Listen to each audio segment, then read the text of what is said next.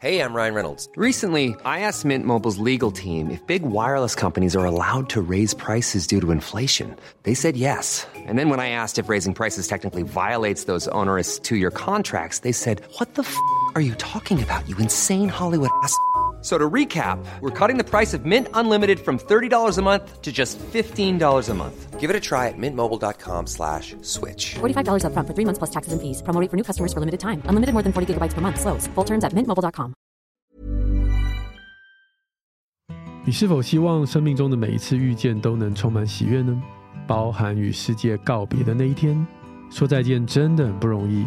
卫生福利部《遇见遇见》Podcast 节目第二季将由我黄聪宁与权威医师、艺人吴凤、杨千佩、临床心理师娜娜等多元领域的名人和大学生们一起交流，那一刻来临的时候该如何好好说再见。我们期待每周一和礼拜五与你及早遇见、看见、预做准备，与挚爱一同画下人生圆满的句点。公公哈，公公哈，公公哈，公公哈，唔記得。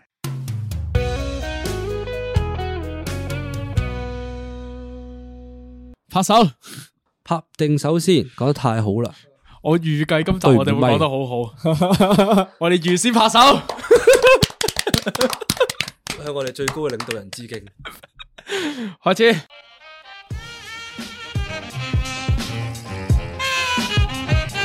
跟住翻到嚟講講下，唔記得愛心啊！我係兔仔，我係六 B 好好核突啊呢個 名， jam 咗機啱啱，啱啱嗰嗰一剎那，我喺度大腦風暴啊！我喺度諗，我我係咪要配合佢？我都講一個我啱奇啱怪係名諗緊咧，咧佢啦，定係係屌鳩佢好咯？係嘛？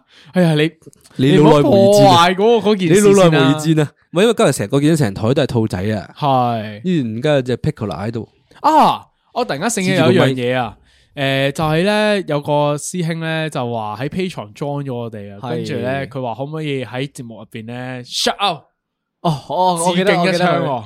點解佢俾好多錢咩？唔知啊，但係人哋有呢個 request，佢又俾咗錢，一定做啊。哦，做俾佢啦，好做俾佢啦。 Iris 姐姐啊，姐姐多謝你，係咪叫 Iris 咧，定係叫二方咧？我唔知啊。總之係咁 樣名。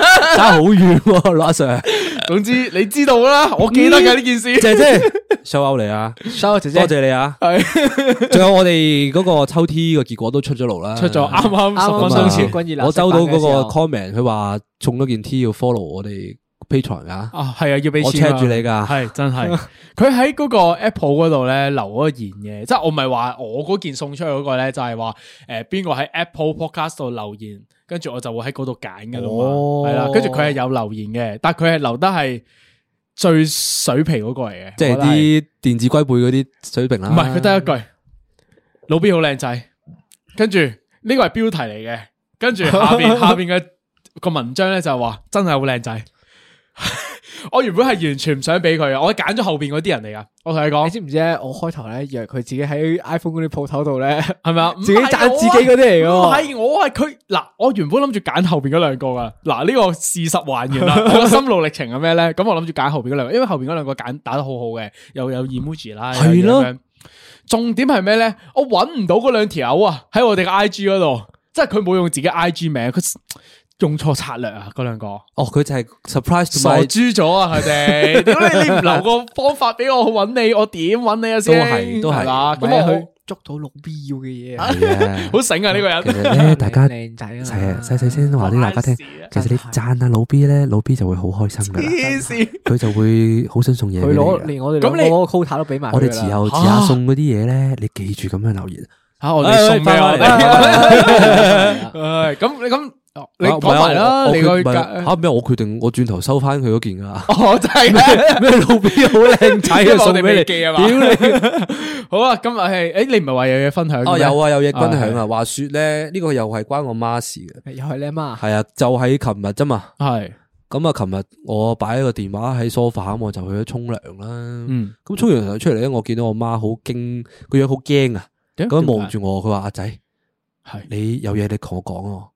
點佢解，我我話阿媽做咩事啊？你高遠癌阿，仔， 你你唔會係犯咗啲咩事噶嘛？誒，嗱，誒嗱當刻咧，我啊自己又唔知點解咧，有少少心慌你嘅 阿。媽發現你阿媽發現咗洗黑錢啊，發現 咗唔邊知道 單咧？你諗下佢嘢唔系话吓俾你发现咗，系发现咗边一系单啦，我個心裏都有少少慌嘅。系一定有咁啊，打開咗嗰個電話啦，佢係佢就無啦啦攞個電話俾我個睇。潘朵拉的盒子，係啊，跟住佢就 show 咗我哋個 group 個 group 名 出嚟。我哋個 group 佢問我話點解呢啲會揾上你 嘅？可唔可以讲我哋嘅 group 講唔講得㗎㗎？請問我照講啦， 或者我哋留到節目尾先講啦，好唔好啊？诶、你你想知道去節目尾嗰度講啦，你聽啦。啊，節係節咪目尾話俾你節目聽啦。尾咁啊，總之我媽 keep- 見到我哋嗰個 group 名啦，同埋係我哋嘅 icon 咧，係佢就心就好慌 啦。佢就問我阿仔，你犯咗啲咩事啊？喂，你唔好講啊！就算我自己有阵时咧，我都會驚嘅， 即係有時喺條街度行下行，突然間噗咁樣彈一彈落嚟嘅時候咧，話哇咁樣 捻嘢咁樣，我 啊冇咁自己驚都我驚冇咁驚因為驚個 group 名我啊改噶嘛，係唔係你你會真係你冇冇為意之下，你會突然間哇咁撚樣。唔係我我惊系嗰啲诶 message 嗰嗯啲安全警示啊。屌你！但係人哋 WhatsApp 嚟嗰個唔係唔嗯係啊！你第一 message 喎眼你冇好留心睇嘅時候，我唔理啊，你會嚇親總㗎之你有個 note，係啦啊然之后寫住嗰 個名，仲有嗰張相，系啦，死都唔好講住俾大家聽先，係係啦後边知，想知道係後佢面到聽到未啊啊 OK，好嗱，分享完啦嘛呢個。係啦， OK，今日我哋嘅主題係咩啊？新聞吓，點解 Q 我嘅？唔啱好你話你講嘅咩？快啲係啊啦我，哋今日嘅 topic 咧就係我哋一直追求成為一個 cool boy，係但係發現其實唔追求啊係更加 cool 嘅行為。你尷尬喎，自己話自己係個 cool boy。依家好多人都知你係 cool boy，啦已經係。哇我想我想話咧，我黐你喺鑽石山嗰啲貼紙咧，俾人搣鳩晒， 你黐咗邊度啊你？黐嗰啲 cool boy 喺荷里活圍住咯。咁你喺荷里你活喺梗係俾人荷里活搣啦唔係係梗我啊喺荷里活最底嗰度圍住佢會身㗎人黐喎。佢上次啊有有清潔喺工食人啊飯外面嗰個玻璃度黐完之後，我早幾日去睇都冇咗啦。咁正常咁啊，鬼人哋有快嘅嗰啲獅子狗，人哋有保安噶嘛妖呢你啲。見到 cool boy 應該。系啦，咁唉，总之我哋翻主題啦。今日其實想講下啲關於追求嘅嘢啦。嗯簡單啲嚟講就係，咁我哋一開頭嘅時候咧，就講啲簡單啲啦。由錢入心咯，系啦，就係啲物質上嘅追求嘅。我我會覺得係可能係細個啲嘅人咧，會喺呢方面會沉淪多啲。嗱，我唔知係咪偏見，但我覺得咧係年輕嘅人會容易啲嘅。即係譬如話，你硬係會聽到啦、見到啦、知道啦，身邊嘅朋友啊，或者 even 自己咧，譬如話衣服上面啦，會追求到好入噶嘛。我記得我中學嘅時候咧，有啲人好中意追名牌嘅。你講起呢個，嗯，佢哋係我記得誒以前咧有個牌子係叫 Gurgery 啊嘛，即係嗰個書包咧，嗰個係我哋覺得係 top top one 嘅牌子嚟，好撚型㗎啦。嗯所以孭佢嗰班嘅時候佢，未到頂機制都喎有。 Gregory 喂係未到頂噶嘛，不死未到鳥頂先係頂噶嘛。係但係我個年代不死鳥。差唔多價錢喎，其實佢兩個袋啊唔一樣但係我要舉唔一樣報阿 뭐? 아, B 好似係有咩不死鳥喎，我哦有冇孭過咧？我都唔記得咗，好似有啊。我記得喺啲相度見過咯。好似有啊，我都有啲印象係。我哋兩個係冇咩過嘅，嗱，因為我覺得咧，咩 Gregory 係我嘅師兄嗰啲人啦，啊即係大我可能三四年嗰啲人興嘅嗰一代嚟嘅。跟住咧，變慢慢咧變到好似即係周街都係啊！我我哋去到我哋誒、呃 form five form six 嘅時候啦，咁突然間有一個師兄兩個師兄開始孭不死鳥喎，好似又幾型仔，即係佢個線條感咧，哦，我知即啊，係你明唔明啊？好撚型嘅，加埋係佢啊 logo 咧，好獨特啊。系，啦，即系人個個都花呢碌咁樣，黑色全黑，簡簡單單。跟住慢慢發現話，除咗我哋學校啦，诶、我哋學校附近嗰啲都係嗰啲抽名校嗰啲嗰啲嘢，嗰啲人又開始咩啦咁樣，就覺得好似呢個變咗個新嘅風氣啦。咁啊開始諗啦嘅時候咧，我哋多咗人咩不死。我哋嗰時咧，因為我我係嗱，首先我係唔明點解咧咁多人有千幾二千蚊係買 Gregory 不死鳥呢啲袋係嘅，我覺得都真係幾貴下。不死鳥係咪再貴啲啊？不死鳥二千幾成係嘛兩千銀一個差唔啊多誒，坐底兩差唔千蚊啦，Gregory 起碼千六千七蚊啦。啊係喺當時嘅我哋嚟講，我覺得係超貴天價嚟嘅。我都覺得係所以咧，我哋係用一啲平價代替品嘅。 嗯你用咩啊就係你 Finger Cross，Finger Cross 嘅鐵設計係同 Gregory 完全一模一撚樣。樣，只係爭個 logo。多佢就係賣個 logo 啫嘛，係咪？等但於你買嗰嗱啲，係啦我哋覺得係一個，唉，點講咧冇？冇意義啊嘛，係啊，好冇覺得個 logo 意義啊！追嗰個牌子，嗯誒啊呢個係呢個係嗰個講出嚟嗰個嗰個 version 啦。係啊咁心裏邊嗰句就唉，屌唉屌你冇錢冇錢！嗱，嗱呢個確實嘅，呢個冇錢。點解會講起我嗰個同學咧？就係因為咧，佢原先就係孭 finger cross，啊？但係咧佢身邊啲 friend 咧就幾個都孭緊 Gregory，嗯，咁佢就為咗迎合佢啲 friend 亦啊，佢覺得呢個袋又好撚潮，揀嚟。佢就夾硬上車嘅。哦，明白。我我你講起咩書包呢樣嘢咧，我有個個小故事要分享一下。嗯咁啊，即係當我哋男仔好興不死鳥同埋 Fin- 誒 Gregory 嘅時候咧，女仔都有樣嘢好興嘅，嗰個係咩咧？當年係傾呢個東甩背囊同埋呢個個叫咩 Cancan 啊 Cancan 背囊啊，總之總之係一個正方跨哦佢你呢仲種你孭孭緊嗰個啦 嘛，係 啦，就係你孭孭緊嘅。但係以前係啲女仔孭，同埋佢哋孭好細個噶嘛系。啊，咁我哋相傳咧，我哋細個嘅時候咧，就诶、呃我哋學我哋叫咩？啊我低一方嗰啲女仔啦係，我哋點樣去形容嗰個女仔係大咪定唔大咪咧？我哋會講嗰個 can can 嘅數数量啊。哇，有啲感覺啊！呢個呢咁個啊，呢個隱喻嗰時咧樓诶楼下有兩三個肥妹咧，好撚大嚿嘅。係，系咁啊，我哋點樣去形容佢哋咧？係喂喂喂喂，八個 can can 啊，上緊樓梯啊， 哦，佢個背脊可以孭到八個 can can 袋啊！哇，原哦來咁樣係啊 o k OK，嗱，學到嘢啊呢個。咁我我覺得除咗袋之外咧，仲有一個嗰陣時中學雞咧，我哋之前有講過嘅，就係嗰啲窄身褲啦，嗯嗰啲挺身恤衫啦，嗰啲咧，其實抽抽埋埋咧，我一計翻條數，數成千幾銀㗎嗰套咁嘅嘢，去 G 二千買嗰啲窄身牛仔，咩咩啊恤褲恤哦褲，再買啲勁撚靚嗰啲藍色開胸冷係衫，自啦己唔釘係個張水噶嘛。唔得唔得唔得，着冷衫係好柒嘅行為嚟嘅，冇人着冷衫嘅，一定係着嗰啲挺身白，即係直不甩嗰啲恤衫嘅嗰陣時。梗係唔係啦，做咩會着冷啊即係衫嗱嘅我我咩？覺得呢個位咧就係港九新界嘅係啊嘅打對台啦。 O K，我哋嗰邊嘅標準帥哥配搭係乜嘢咧？係窄身褲一定要有嘅，我覺得呢個大家都有嘅。係尖頭皮鞋都一定要有嘅。係仲有一個 item 係咩咧？一件好撚修身嘅，即係嗰個領係去到呢度嘅冷衫，哦，O K，我一明定啦要，有嘅呢黑件色冷嘅，衫。但唔係藍色咯。誒係啦，黑色誒嘅主要都唔會係藍色嗯嘅，黑色嘅。因為我我嗰時都買一件係嗯 Cool 你喺 Boy 邊 sweater 度買？你喺邊度買？嗱，嗰我想知啊嗰呢個。時係喺 U 記買嘅，冇錯，我都係 U 記嘅全世界都係係啊 U 記買嗰件嘢噶嘛，嗰係件啊嗰件係唔合乎校規喎，嗰件係，即係我哋我哋係訓導捉得好嚴喎，反而喺呢方面度，因為我哋個校訓係比較樸素啲嘅，啊即係想大家同學仔咁，但係你知啦，男仔去到嗰啲位嘅時候，你一定有嗰啲貪慕虛榮啊反，叛嘅心係態啊，啊即，係你即係。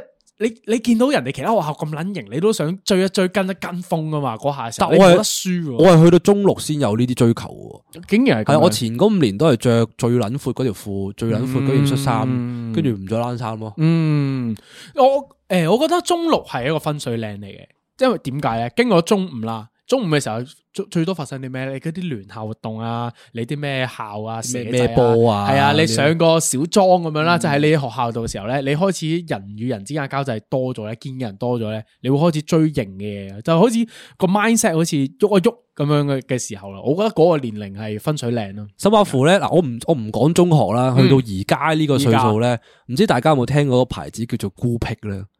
哦有冇聽過啊？我咁總冇之啊佢就係一個台灣嘅，啲機能褲係啊啦，新一少少個㗎嘛台灣嘅機能牌子咧，係原本係一啲好小眾嘅嘢嚟嘅。嗯，而家咧，我哋係衍生咗一個 terms 叫做孤僻 uncle。孤僻 uncle，孤僻咩玩法 uncle，係咁係一個咩玩法咧？就係、當誒實佢呢個牌子可能你當而家係第七年啦，啊咁、七年前唔即係冇錢買嗰啲人，而家全部大個晒啦，哦，變晒叔叔啦，明佢哋就明明全部走撚翻去買呢樣嘢咯。哦然之後仲要開嗰啲 WhatsApp group 啊、Facebook group 啊嗰啲嘢係咧，係係係我唔係 dis 緊呢樣嘢，因為我都喺入邊。哦， 哦其實有陣時你都係 Goofy Uncle 啊，有係陣啊時有啲有啲牌子係去到後邊嘅時候，你會追翻情懷噶嘛？嗯係佢佢嗯唔合乎現代世界嗰嗰個潮流觀噶嘛？可嗯能係，但係就仲你哋呢咁嘅族群咧，當年阿叔我冇錢買，啊依而家家呢我哋要買包，係啦，我即我係我以前買唔起 Outdoor 啊嘅話，我係而家可以叫 Outdoor Uncle 咁樣。唔會啦，你 Outdoor 啊好 難，Outdoor 啊細個嗰時都三百零蚊啫嘛，係咪係咪㗎？我鬼知咩？我唔知啊屌 你，我唔但係會可買呢以啊啲嘢，嘅。，我真係可以嘅，你我而可以家自己我而家標孭咧。翻 Outdoor 豬仔鼻嗰隻書包咧我可以我 可以叫 Uniqlo Jew Uncle 咯，買美 U 系列啊！我 嗱，除咗着衫，但系我記得你你好多身邊嘅朋友咧，其實係追潮流噶嘛，我覺得嗯嗯即係大肥啦，都有講緊係。你覺得佢哋呢種追潮流嘅，其實你覺得自己係咪追潮流嘅人先？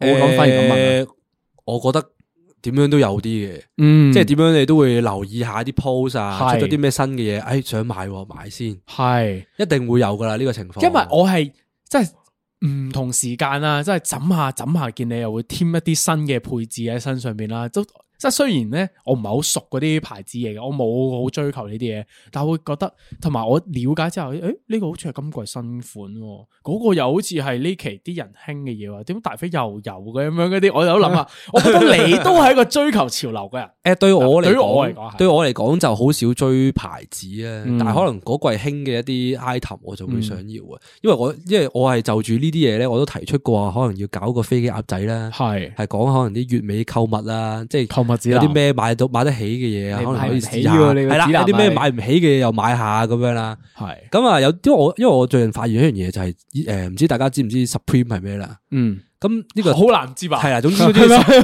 Supreme 呢個牌子咧開始收皮啊。誒即係開始冇人追啦係啊，即係一啲以前可能喺百寶利啊，各各樣樣嗰啲樓上鋪咧，專賣 Supreme 啊，各樣樣嗰啲咧，好似收晒皮咁樣啊。咩啊？你早幾年都仲會見到有人着嗰啲 Supreme T 噶嘛，但係而家冇噶咯喎。嗯因為為係啊早幾街年就度係我哋呢班人做仔嗰陣時嘛， 屌你！咁依家我哋唔中意嘅時候，咪代表嗰個時代已經變更咗，我我都有一兩係咪啊見？我都有少少㗎，可能隔多十年之後咧，你就變咗 Supreme Daddy 噶啦，你會有機會係嘛㗎，即係即係就你係過追一嗰啲代人咯，係啦即係可能登 low 有啲登 low 係 daddy 啊，係跟住 AJ One 有啲 AJ One daddy 冇錯啊，阿文都係有啲衣着上嘅嘢追嘅，我都覺嗯覺，得係。但係我覺得佢最近少咗嘅，最近少咗，因為我有其他新嘅興趣啫。嗯我覺得我啲錢唔應該再撥喺買衫嗰度啫，因為嗯我我想去旅行啊嘛。即係你資源受限，係啦。咁你早排係追啲咩咧？早排係追啲咩？我早排追夏威夷室嗰啲咯，嗯，即係啲可能 vintage 少少嘅 style，嗯因為嗯嗰啲舊嘅其實好貴嘅，即嗯係最貴幾錢一件？話俾觀眾聽，你買過最貴嘅，赤裸啲，任何一件單品，係啊，千五咯，有冇 啊？千跟跟住嗰啲嗰佢啲縮聽眾咗，啊話佢縮咗一唔係下嗰。啲聽眾話：屌，千五蚊啫 嘛，跌都跌咗啦，好 多噶啦。係歡迎嗰啲覺得跌咗嗰啲人咧，subscribe 我哋嗰呢度都係跌咗㗎啫嘛，都係跌落嚟啫嘛。講起買貴衫呢件事咧，咁咪講起 Supreme 嘅，因為我記得我有一年係去英國噶嘛，嗯咁嗰陣咧係真係唔知係追 chain 啦，定係屎忽痕咧，真係走去排 Supreme 嗰間鋪頭咧，明明我覺得唔係好啱我着嘅，我死都要買咗件翻香港。 即係你喺英國排最新款咁 樣。係啊哦係啊，因為佢每個禮拜四係會有 release 嘅，其實，哦即係每個禮拜四都會出新嘢，咁我就嗰個禮拜四就會一早同啲同學，我會落落去倫敦啊，落去倫敦啊。係咪特別咁樣？貴定係點樣㗎？定誒係唔係你可以用公原價價買，哦係啦明白明白。我好明阿文嗰個心態，嗯因為我去所有國家咧，我見到呢啲鋪頭咧，我都會去排下嘅。即係我我可能我唔中意啦，但我都會行過去，誒有咩新款即買係啊？入去及一望及，下先，點都會及一及。即係硬係會覺得自己買啲嘢翻嚟，唉，翻到香港唔啱咪好撚賣咗佢潮啊咯，係啊唔係係，即咯係就係你如果咁講嘅話咧，如果我去到誒美國啦，即係喺 L A 咧好多呢啲咁樣嘅單頭鋪頭咧，就係做潮流嘢咁樣啊嘛。雖然我唔追潮流啫，但我都會想入去望下。你唔喺嗰度，你喺 Vegas，我喺 Vegas，係唔好意思，你打緊啤牌，係如果我贏嘅哋話兩個喺度睇咯。如果贏我我就去， 唔係因為因為點解？我有時睇 YouTube 咧，即係你 YouTube 有好多嗰啲潮流教主嗰啲人啦，即係我唔係好識嗰啲人，但係佢哋會去即係 GQ 嗰啲啦，可能係嗰啲 channel 啊，就會帶你行一次嗰啲嗰啲買手店啦，我會形容嗰啲佢哋個名叫做咁樣，我覺得好有態度啊！嗰啲無論店主啦。買嚟買嘢嚟傾偈嘅人都好啦，佢哋個個都好似即係有佢哋自己一個 mindset 去點樣將自己變到係好睇啊！嗰樣嘢係，我覺得好型喎呢件事係，因為佢哋唔係盲目跟住一啲嘢去追，即係唔係追 trend 啊，嗯即係唔係跟住個潮流去，佢哋喺個潮流行之前，佢哋已經行咗一步咯。嗯，即係佢哋係有自己一套，而即係好多可能普羅大眾啦，反而會就係話，哎，我見阿文好似好型喎，我跟阿文着先，咁呢個就係追求啦，嗯係會會會咁講係啊啊，係嘛嗰啲人你倒不如話佢本身成個生活已經係嗰樣嘢咯，嗯佢唔係特登去買嗰樣嘢，令到自己嘅生活變到係嗰樣嗰個文化係咯。而係佢令嗰樣嘢變咗個係文啦化，係啦係啦係啦，所以我覺得呢人好型咯，佢哋唔追求，佢佢哋係哋就 cool boy 啊係我嚟嘅正呢啲正人就係我呢條題目，佢哋就係嗰啲 cool boy 咯，係啦，唔使追求，我活得喺我自己條道路上面，我已經係一個好型嘅人咁樣咯，人哋望到你型就自然會跟噶咯。係啊因為最近咧，啊都唔係最近噶啦，應該係應該係上一個潮流啦。嗯咁啊好興一樣嘢叫 City Boy 嘅， ，City Boy 大大家有聽過啦。嗰啲因為 City Boy 呢樣嘢，嗰嗰個人即係提出呢樣嘢嗰個人咧，係其實佢冇 define 過任何話哦，what is City Boy？咁佢一定要着究竟咩啲咩 City Boy 啊衫咧咧？佢都冇講過係。噶，佢淨係講話佢覺得舒服嘅嘢着埋上身就係 City Boy 噶啦。哦，佢原本係咁樣講 嘅 O K，屌佢老味，跟住開始咧，啲鋪頭咧，即係各樣嘅門派咧，係就開始話，即係佢有佢哋嗰個 version 嘅 City Boy 啦，係就開始出嗰啲咩機能風又話 City Boy，啊跟住啲嗰啲誒考 y 出又話 City 嗱 Boy，喺我腦海入邊啦，聽到 City Boy 呢個字咧，我會第一時間反應出嚟咧，就係諗到啲人着得白色啊、藍色啊、恤衫、誒冷衫、一定日冷帽系仔風咁樣係啦，日系風嘅嘢咧就係 City Boy 啦。喺我腦海入邊，唔知係咪有啲商家佬灌俾我啦？爭呢杯個爭係杯咖啡，爭杯係啦，咖揸啡杯揸杯咖啡仔，戴過嗰啲眼鏡仔，左手咖。啡，右手滑板，係啦，即係或者嗰啲教係本 City 書仔 Boy 咁咯樣，係啦。即系呢个好似系上一季定唔知上上兩係啊季嘅咁嗰跟個潮流嚟噶嘛住？依家咧就係興一樣嘢叫 clean fit 或者 dirty fit 咯。嗯，係咩佢就分別係啊？ clean fit 就係講緊你全個身都係一啲好乾淨嘅顏色，嗯，亦都冇任何花紋，好似阿阿文咁樣有啲字咧冇嘅，正式 T。我有阿文啲呢件都好公仔貴啊！冇阿文着緊呢件。嘅，係㗎，啊阿文 如果你睇緊畫面嘅話咧，你見到阿文而家着緊一件，我唔話俾你聽，你睇畫啊面啊你。你自己睇 四個字嘅，總之係 cool boy 嘅 T 係啦啦。 ，cool boy item。我係叫啦咗你買噶，你話唔買係啫我嘛。係都好想買嘅當時，但我呢都有個啲設貴。計咧，我感覺上咧有少少啊，邊度見過咁樣？會唔會係講講下唔記得個設計都係咁樣咧？冇問啊，收聲， 好，下一個，但係嗱，我知道大肥除咗衣物之外，仲有追銀器喎，你係誒都算係嘅。咁我就淨係追一個牌子嘅啫。嗯咁我覺得啊我又未算係一個極致嘅人啦。咁、嗯我就識一個又係 uncle 啦， OK，但係嗰個 uncle 就唔係話啲咩後生嗰時冇錢，而家有錢㗎，一嗯一路一路都有錢嘅。嗯，咁啊，賣法拉利嘅人哋， 爸爸爸缺唔缺仔啊？爸爸爭唔爭個碌 啊？要唔要支波棍 啊？啊好啊，咁咁你支波棍俾 爸爸。好，跟住咧，爸咁爸爸，咁啊，呢個呢個爸爸咧就佢個追求係好極致嘅，同我係追同一個牌子嘅。嗯咁但係我哋爭啲咩咧？就係我嗰啲係銀器啊，係哦佢嗰啲係有金喺成分喺入邊嘅。咁如果有金嘅話咧，就全部添一個位嘅，即係可能我啲戒指三千蚊，佢啲戒指全部一萬三千蚊或者二萬幾咁樣啦，我唔知。哇啊哦， 嗯同埋咧，佢係儲得好齊嘅，即係每一季一出嘅時候咧，人哋個嗰個 top tier 有啲咩 item，佢就會買。嗯人哋係一粒粒買翻去，佢係一件件買翻去咁樣咯。我幾個月先買一件啊，人哋貴貴買啊，貴咁你貴覺買啊。得呢個爸爸仲係咪沉淪喺追求嗰樣嘢上邊咧？诶，呃佢叫唔叫沉沦喺追求咧？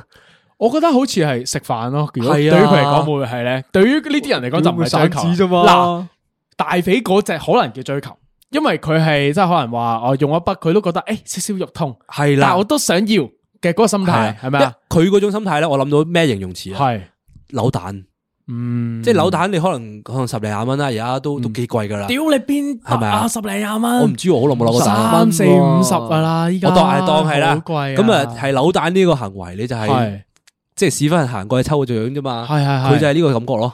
佢佢直情唔係係啊，喎人哋咁唔樣係人哋去信網買一套翻嚟嗰啲人嚟噶，佢扭都唔扭啊！你有冇諗過？係咯，咁我覺得爸爸呢種咧就唔係追求，佢呢種係真係佢活在嗰種 cool boy 嘅嗰個道路上面啦，啊已經呢種哦，人。即係佢都已經係入咗嗰個嗯過咗。啦，過咗啦，我覺得佢唔係追求啦，已經係有屌你追有咩好追啊？佢佢隨時都可以買，明唔明啊？單純係佢係覺得真係喜愛呢樣嘢咯，佢係咁嗱。講起呢啲咁嘅酷酷地呢啲嘢咧，我反而諗一樣嘢就係呢啱啱正如我哋上一集咧，咪話呢期開翻關咧，好多人都去睇演唱會啊嘛，我哋係嘛，係使咗好多錢喺演唱會上邊啊嘛，我覺得睇演唱會都係個追求嚟，一講起演唱會，即刻諗起我哋一個老朋友。係最近啊，我無啦啦聽到返嚟話未啊我而家未啊，聽日翻嚟應都係該。翻嚟咁啊，我又問佢哋打唔打籃球啦，係咁啊有幾個師兄咁樣啦。係咁我同我講話 no travel，我係話嚇咁突然嘅去邊啊？咁佢哋又去咗高高雄睇呢高個雄打係狗仔，係，即係佢哋我都有啲 friend 去咗，係啊我我哋係前後腳噶。誒你又去啊？咩啊？啊唔係我你去我先係你去去先咗嗯先，然之後佢哋又同我講，我都去高雄過係啊係啊係咁樣。啊係嗯啊，即係我覺得追 show 呢樣嘢咧，佢哋都算唔算係極致咧？我覺得佢算係追求咯。佢乜鳩都買嘅喎，係啊嗰個師兄。係啊，即係每你當每隔兩三個禮拜咧，佢就 send 個 post 過嚟屌啦你，係啊長長台灣數都見到 佢喎。係啊美秀有睇，跟住咩咩啊？嗱，美秀呢啲都算少少大路嗯嘅，我覺得係。诶，佢佢上次睇嗰個咩話？睇骨子啊，定係睇乜嘢啊？哦，誒骨子海誒，骨子海係十 Orange 二月㗎係嘛？誒十二月打狗，但係打狗仔係有呢個 show 哦嘅，即係有係啊佢哋嚟㗎啊啦。總之都係嗰個類型啦。嗱，你明就明，你唔明就唔明㗎啦。因為聽眾啊，你明嗰啲咩骨子海啊，嗰啲咁嘅 side check 誒 indie band 嘅話，你就知道我哋講啲咩類型嘅演出啦。總之就係嗰啲 indie 仔啦， ，indie 仔咁係樣啊台灣過嚟咁樣，咁啊由年頭到依家，我真係大大白白數埋，可能有廿個，嗯，係咪啊？真係起碼去真十係過啦個，起碼去十個。佢應該要係啦，坐底十個啊呢個師兄你知唔知你頭先講個骨子海咧？係嗰位師兄連尾都同我去啊！係咪？你你你又買，即係個問題係， 即係我我真係諗緊係嗱，我我我會咁反思啦，我冇買，我冇買骨子海，佢佢又問我，即係秀文又問我嘅呢樣嘢，我冇買，因為點解？我就喺度諗話。啊！我衡量我睇呢場 show 啦，究竟帶俾我嘅係咩咧？即係有陣時咧，我會好奇啦。譬如話，我今個星期日我睇 Kala，哦我中意咗十年，咁我啊真係好期待呢樣嘢嘅，幾季都好，我都好想去睇嘅，因為我覺得佢真係俾到能量我，我睇完 show，我覺你得好有開期心到。入去揈到個頭頸都啦嘛，啊冇錯，但係你話其他呢啲咁樣，诶、我我都想睇嘅。但係你咪真係會帶俾我好多嘢咧？我覺得嗯，未必咯，可能我覺得係嗯，人去我去我咯。覺得咧係呢啊個我唔咁諗啊係，我覺得呢個位置純粹係你哋中意嘅門派唔同，嗯，因為阿文啦同阿我我個 friend 啦，嗯佢哋嗰個門派咧就係啲超嘅，嗰啲呢啲 trap 佬台灣 band 啊，係唔 trap，係要輕輕鬆鬆嘅，但係佢哋慢慢摁下佢咁一樣百嘅。 percent attendance 喎，屌你， 你明唔明啊？即係可能佢咧，佢佢嗰嗰嗰隊咁嘅嘢啦，嗱，我哋當骨子海咁樣啦，可能就係識得夏日咁樣嘅啫喎。唔係㗎，咁佢可能佢佢識得好多咧，佢成隻 L 哦到由頭背到落尾咧。 O K，可係能咪係先我狹窄咗。我第一諗諗下咧，啊阿文咧都買唔少嘅，啊，即係都係啲啲喎啲啲 show 啲係咪 show 先？佢有少少收斂係嘅同你哋去睇嘅，有少少收斂冇嘅。我冇我，係啦嗱，因為我唔唔係追求呢啲嘢嘅。佢係咁樣嘅，嗱，我會咁講，阿文咧一係就同你，一係就同我。啊係系啦，係你明唔明啊？即系可能我睇五場，大肥睇五場咧，咁十文就睇咗十場㗎啦。係係係係 咁樣睇落咧，其實多嘅。係啊，如果咁樣諗嘅話，認真啲咁咁樣諗，所以其實好撚多嘅。係啦，係認真啲但諗。我未講完，但總總之就係佢哋追求嘅係呢啲台灣啊 indie band 啊係嗯你追求嗰只咧就係香港嗰只，即係好好 rock 啊，好誒好多 energy 泵落你度，你啊跟住一齊哇咁樣啦，我我我我即係 Mr 啊嗰啲哇咧。 ，Mr 又唔一樣喎，屌你殺咗只總嗯 band 啊之就係呢啲呢啲 local band 啦，嗯即係帶俾你可能你童年嘅係經過係有呢啲經歷嘅，啊你，就你就係呢啲嘢帶俾你能量。好佢哋就唔係咯，即係可能係我誤解咗係啊。佢，總之你哋就係唔同嘅門派，即係可能但係咁啱呢一年咧，台灣 band 搞得多就啲啫多咗。係啊哦純粹係因為咁樣啫 OK，我明啦，诶，呢個呢個邏輯推論有啲有啲正確，我係啊覺得純係粹啊係因為咁樣啫好正路啊呢個諗法。好奇，同埋我想補充翻嘅，即嗯係嗱，嗯你廿隊咁樣啦，係咁可能呢廿隊我都會識嘅，嗯嗯但係呢廿隊入面總會有啲我特別中意嘅嗯嘛，咁明我先會去睇特別中意嗰啲咯。係即係如果我話我對呢隊係哦六七十分咁樣嘅，嗯咁我未需要去到我要俾錢再買買去睇啊嘛。嗯因為嗰時嗰時咧係咪 Cochran Fab 定係咩咧？係係係總之嗰時咧，我我睇過阿文嘅，即係佢係真係好即係佢條好道專路啊攻噶，係啦，即係可能一啲可能佢唔係話好中意嘅，嗯佢就會咁樣望住。係但係去到一啲佢好啱 feel 咧，係佢會數到去最前，啊，同埋佢會揈頭髮㗎，啊，揈到眼鏡都冇埋。佢會揈 㗎。使唔使講翻個意思出嚟啊？你要麻煩你講講诶三月嗰次 c o 係 n 啦咩三月啊係定五月啊？係係啦三嗰日月咧係最尾一日嚟噶，睇老王嘅我記得，係咁嗰日咧就飲咗唔少啤酒嗯啦，個人有啲嗨地喎。係咁樣我同大飛講話，喂，屌戴太陽眼鏡睇咧，好似幾得有 feel 喎，個頭好靚光喎。咁樣我話決定戴副太陽眼鏡睇咁樣啦，係睇睇下咩摁啊咁樣。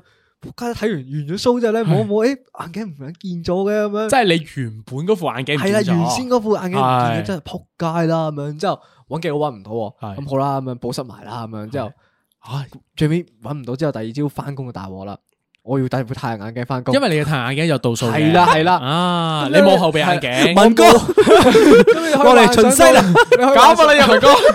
你幻想到幾多戇鳩就係我一個坐喺坐喺電腦面前咧，我戴住副好撚好撚 sharp 嘅超咧咁樣，你咪一個 cool boy。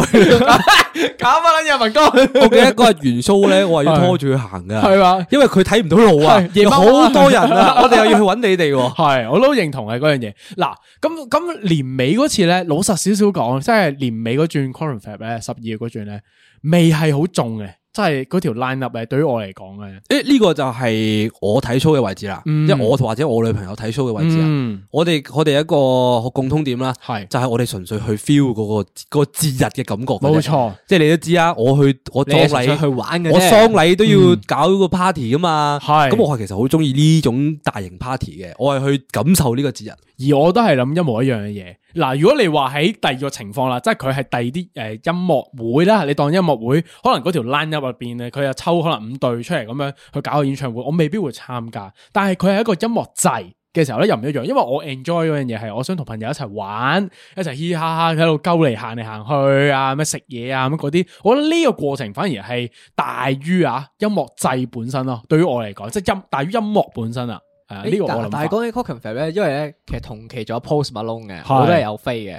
咁之後我衡量過兩邊之後咧，我係覺得我想揀 Cockenfab 多啲嘅，因為 Post Malone 對我嚟講亦都係六七十分嘅嘢啦咁樣。嗯，之後我就果斷咁樣賣咗張飛佢嘅。嗯，即係啱啱咧講起 Cocken Fab 咧，我諗起我同阿 B 做過嘅一樣嘢係 Cocken Fab。我哋做過咩啊？誒誒，呃我覺得係一個開心嘅回憶咯，對我嚟哦，講你呢啲話音酒樂樽節嗰個哦係啊， 屌你咁啊隔咗半 年、十個月之後，突然間講翻 g o r n f a 俾唔我係聽，咁你啊講起呢啲追求發啊生嘛，嘅事喎，即係我我追求 诶音樂祭入边俾到我嘅開心，可能係 E 呢啲位置係係咯，係未必係真係音樂咯好。因為老實講，烏聽我可能我係聽過一兩一兩首歌，係啦啊即係我未必真係全部都識嘅。 a r t 但係 Monkey 我我識係嘅啦，阿但係其實我知佢哋係咩嚟嘅，但係唔會，但我未去到跑過去追係咯。啦，我即係我唔會排诶提前兩個鐘喺前排嗰度做前排搖滾曲，嗯我唔會咯。但係我會喺後邊嘅時候，哇 a r t Monkey 我聽陣我咁樣啊，我我都會咁樣做。咁啊，講翻當時嘅快樂係咩啦？係咁嗰時咧，阿文咧，因為阿文係一個 band 佬嚟噶嘛，咁佢就去咗自己睇 show 我啦係冇。你兩個係啊，啊，我係走佢咗去啦。咗 enjoy music 嘅，係佢係真係好快自己就跑咗。哦，咁我睇 show 算啦咁係樣。咁我哋兩個咧就做咗啲咩咧？我哋攞住個酒樽啦，係。咁我哋就去咗嗰千祈唔好啲問點解我哋有酒樽喺身先 啊！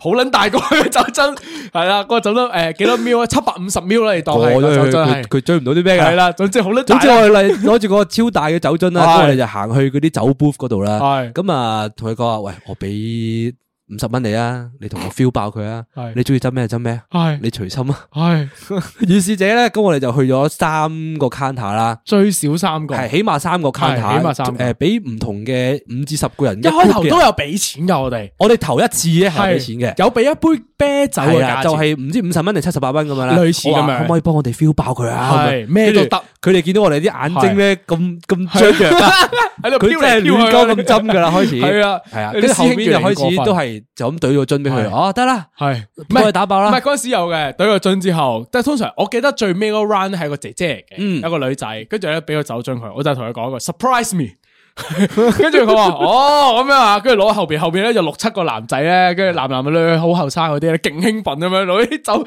勁倒啊，唔知咩嚟啊，嗰入邊係好佢見似到係一樽嘅嘢佢就倒咯，最後唔冇 mix 灑啦，嗰支嘢啊 係全部都係酒嚟嘅，嗰支係係啊，跟住最後打爆咗俾佢，係啊，黐於是線者我哋嗰支嘢攞住打爆嗰支嘢咧，走去揾阿文啦，係即係揾我哋啲朋友啦係，咁我哋就一路喺度，唉嗚聽嗚 聽，最重都係嗰支係冇啊俾錢哎我係睇㗎，晒先見到你兩個最撚晒企喺度望係咩住我。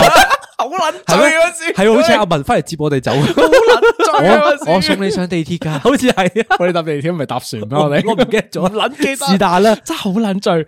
咁總之總之就係係我喺音樂節追求嘅快樂就係呢個咯，係我認同係呢個，呢個係我哋嘅 cool 嘅玩法咯，係咯，係咪啊？我哋唔係淨係做嗰啲音樂狗啊，唔係唔係唔係唔係音得樂唔係狗。屌我你對唔住，我道歉先，啱啱衝動呢個咗。總之純粹係我哋追求嘅快樂啫係，我哋唔係我哋覺真得係 c 想 o 嗰個 cool way 就係咁我 Cool way 我哋覺得 cool 嘅方法就係係我哋攞住呢支嘢周圍去玩，係係啦。呢個阿文唔一樣覺得 cool 嘅方法咧就係佢去聽真係佢享受中意嘅音樂音樂，嗯，我哋嘅嗰個取向唔一樣，嗯咁啊應該咁我都係諗，冇衝突嘅，起碼你我兩係個我都覺得冇衝你突兩㗎。個我都冇我係嘈生晒咗，叫我聽歌咯。都係咁屌柒你兩個啊！唔會，你眼鏡都唔見埋，你幾享受音樂？ 好嗱，講完呢個之後啦，咁我覺得我哋要收一收，翻翻我哋本身定嗰條主線入邊啦。因為啊我哋已經喺 度喺度跳緊屌你㗎，我哋啱啱一頭咧諗嗰條題目應該唔係咁樣嘅，但唔緊要，我覺得咁嘅推進咧仲好。不如我哋收一收翻過嚟嘅時候咧，我哋第二個想討論嘅個項目啦，不如就係話，诶、可能有阵时咧追求得過多嘅時候咧，就會諗一諗下，覺得好似嗯冇必要咧。都真係，我覺得你兩個冇必要飲咁多咯。唔係呢個係其中一個即係音樂制嘅例子啫，呢、個係唔一樣嘅特殊情況嚟嘅呢咩個特係。殊情唔況係，啊但我我都覺得有啲關係嘅。你嗰日關係就係即係我覺得喺我依家呢個位置啊，我會係玩到咁咁喪啦，係嗯即係可能我往後嗰五年去嘅 conference 咧，可能慢慢就係變咗阿文咁樣咯，會就收揸住一火啊杯啤酒會收火咁樣聽歌嗯我咯。都覺得係兩個月就係啦。啊嗱咦好似係呢次喎雞，屌你個老味！今次好捻多觀眾都去啊，係大咯件事啊！你明唔明啊？屌你三月嗰阵时去，我哋袋捻咗一沓貼紙，我同我同人大家講話，哎诶，我哋喺 g o l f 嚟搵我哋搵攞貼紙，一個都冇。嚟緊誒唔同講法噶啦。gel 定先，嚟緊我淨係帶五張，啊 我派 晒， 啊派晒啦，派晒啦， 今次我同我同大家講話，我我哋一百 percent 派晒。 好啦，咁嗱，第二階段我哋其實想討論嘢，一樣嘢係咩咧？就係觀察到啊，即係大家如果呢期啱啱開始出嚟做嘢啊，點或者做咗可能一兩年嘅時候咧，相信大家會開始思考一樣嘢：我大唔大飯好咧？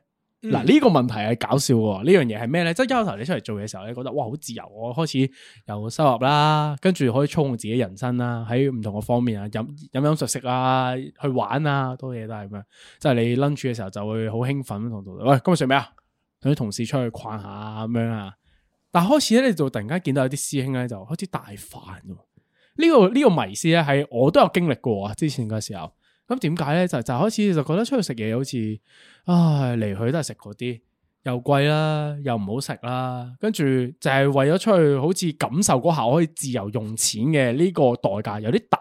嗰個感受咧，其實有啲似 Form One 第一次可以出去食飯嗰排嗯嘅二點零咯，有少少，係有啊少少，就係係啊哇，，屌可以出去食飯喎，係跟住而家就係哇可以無限制咁樣出去食飯喎，係即係唔使諗嗰啲咩飯錢啊嗰冇啲嘢啊錯。。但係你開始就時候就就諗，唉，好似冇乜意義啊！即係呢件事，即係出去飲飲食食咁樣之後，就覺得不如大下飯咁樣，一嚟慳下啦，二嚟好似又食得健康啲啦。誒，其實我哋呢度咧應該要同 office 啲人食飯，應該得阿文嘅啫喎。诶，唔系，阿 B 啱啱都進入咗呢個階段啦。係我今日 day 零二啊。佢啊你去咗返翻係啊工作我啦翻咗一個新工作啊，哦喺一個陌生嘅環境啊，我今次係好好大挑戰性啊，對於我嚟講。我唔理你住，我問咗阿文係你先。問咗阿文先，系，我覺得咧食飯呢個行為咧，就係有時有有一某程度上係同同事應酬先啦，首先嗯即係你一班 group 咁樣食個飯，咁你都要同班同事維係下感情咁樣啦。嗯咁二嚟咧就诶，我覺得我啲同事咧就食飯好撚貴嘅，其實嗯，因為咧我做嘢嗰度附近咧食飯咧，如果唔係食啲诶茶記啊，唔係食嗰啲連鎖餐廳嘅話咧，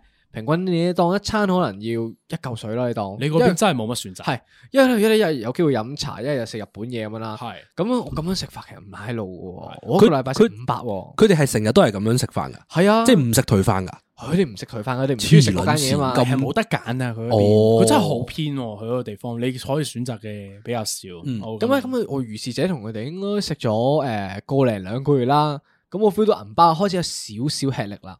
咁加上我又開始要做 gym，然後我附近有間係淨專係食雞嘅，嗯，咁就我就自此開始咗呢個我每一日都買同一間飯嘅行為啦。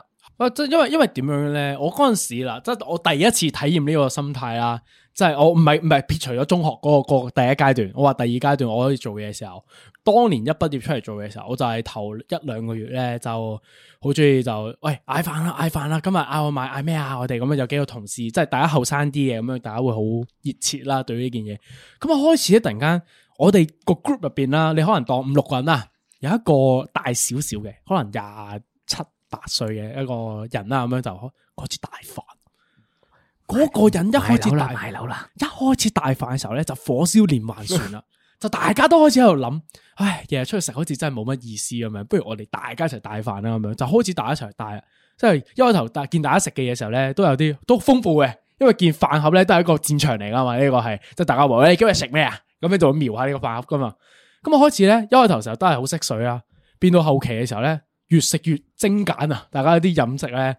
少少飯啦，多多菜啦，一隻烚雞蛋啦，咁樣就已經係好好嘅一個午餐啦。even 我個同事咧，我個朋友咧減肥嗰期食一條番薯咯， 即係咁樣點解你連鮮咁樣係啊，連鮮咁樣食嘅時候，我都覺得係好似大家追求嘅嘢唔一樣咗咯。我哋咧，因為嗱，诶，我咁我做保險噶嘛，咁係我食飯就唔會有呢樣嘢啦。咁嗯但係我之前咧，我翻地盤嗰陣時咧，嗯就睇到一樣嘢嘅，睇樣幾得意嘅嘢。啊係咁我嗰個圍內咧就有六個師兄啦，你當咁我哋有四個咧就後生少少嘅，嗯我哋就會出去食飯嘅。咁有一個師兄揸車咁樣出去食飯。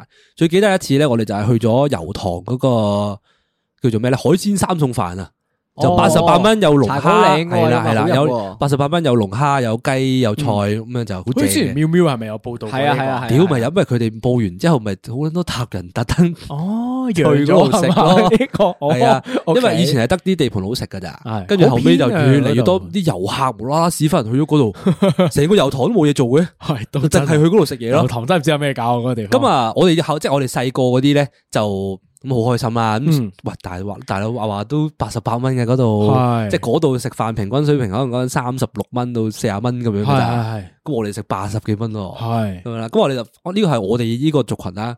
跟住另外兩個師兄嘅族群咧，一個咧就係五六十歲噶啦，嗯一個咧就三十到問啦，啱啱結婚嘅我哋知佢。 OK，咁佢哋個飯盒咧都係睇得出，即係佢哋個唔同嘅追求啊，已經老婆有。飯盒系即係啊，細個啲即係後生少少嗰個啦，係啱啱揸 charter 咗嘅， OK OK 咁啊佢係老婆帶飯嘅，啊佢個飯盒咧就超多菜，少少飯，嗯有一嚿類似霎定唔知點樣嘅肉啦，係嗯類似咁樣啦。佢就同我哋講話係老婆整嘅，老婆整啊費事嘥啦，咁一定要食咗佢啦。系咁佢佢嗰個嗯食嘅反胃咁樣係嘅幸福感啊 係係其實嗰個係個小幸福感啊。系跟住隔離咧，畫面一轉咧，去到嗰個五六十歲師兄嗰度咧係，佢個係揦埋口面嘅。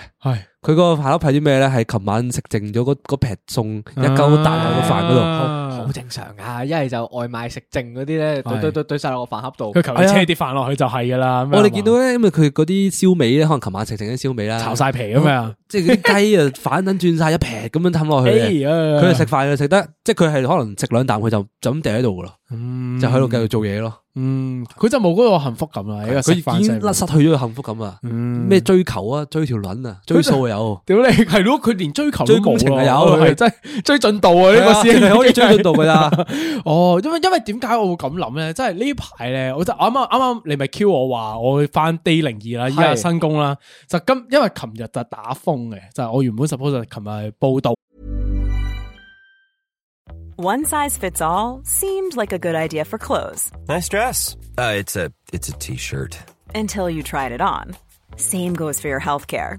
That's why United Healthcare offers a variety of flexible, budget friendly coverage for medical, vision, dental, and more. So, whether you're between jobs, coming off a parent's plan, or even missed open enrollment, you can find the plan that fits you best. Find out more about United Healthcare coverage at uh1.com. That's uh1.com. I'm Sandra, and I'm just the professional your small business was looking for. But you didn't hire me because you didn't use LinkedIn jobs. LinkedIn has professionals you can't find anywhere else, including those who aren't actively looking for a new job but might be open to the perfect role, like me. In a given month, over 70% of LinkedIn users don't visit other leading job sites. So if you're not looking on LinkedIn, you'll miss out on great candidates like Sandra. Start hiring professionals like a professional. Post your free job on linkedin.com/people slash people today. 好啦，即係第一天咁樣就就應該有個 welcome lunch 咁樣噶啦，大家正常啦，第一日翻工，咁就琴日就冇咗，我晏晝先翻工，咁今日咧就正式第一天 full day 啦，咁樣，咁佢啲同事咧休頭咧，我都唔知道大家係會。一齊出去食飯嘅，係啦、即係我我係開完會，今朝開撚咗三四個鐘會之後，突然間有個同事話：，喂，我哋今日食咩喎？咁樣行啦，行啦，行啦，各位咁樣，都突然間八個線一齊起起身喎，跟住喺度攞銀包啊，點樣就哇咁撚多線一齊出去食飯咁樣，依家呢度，咁我就我就奇怪啦，即係嗯點解個個都中意出去食飯嘅咩？即係跟住一開頭咧，我以為係特殊情況。即係因為我哋啲新同事嚟咗咁樣，所以先 welcome 下咁樣嗰啲。咁我探下少少口風，我發現原來大家係唔會帶飯噶咯，即係冇係啊，即係講緊話三十歲前嘅，即係嗰啲人全部都係真係可唔可比較年以輕透露啲下你哋係咩行業啊？咩行透露業？得㗎建造業 咯，建造我以為業你 咯。係另一個行業，吓有啲咩特別啊？如果唔係另即一係個行我業，我因為唔同，可能 sales 行業嘅話，嗰啲會多啲出去食飯咯。嗯即係建築呢啲，我覺得我都唔大知飯大喎飯應該 make sense 啲喎。係啊，我就覺得怪咯，就係嗰件事，我覺得怪咯，我就未摸清楚係咩套路住，可能之後再 update 大家。就總之我就加入咗個食飯群組，依家我係即係群組嘅一員咁樣，我都喺度諗啊，係咪係咪大家未去到嗰個階段咧？即係我都喺度反思呢呢一個情況啦。依家即係今日啦，對於一個新人嚟講，即係我未了解大家嘅套路咁樣。我當時咧後即係可能嗰陣時過咗半個月到啦，咁啊半個月到就同啲人一齊出去嘻嘻哈哈食飯啦。係係係咁後半個月覺得，唉仆街唔係喎，嗰時我 intern 得一萬蚊嘅啫，大佬。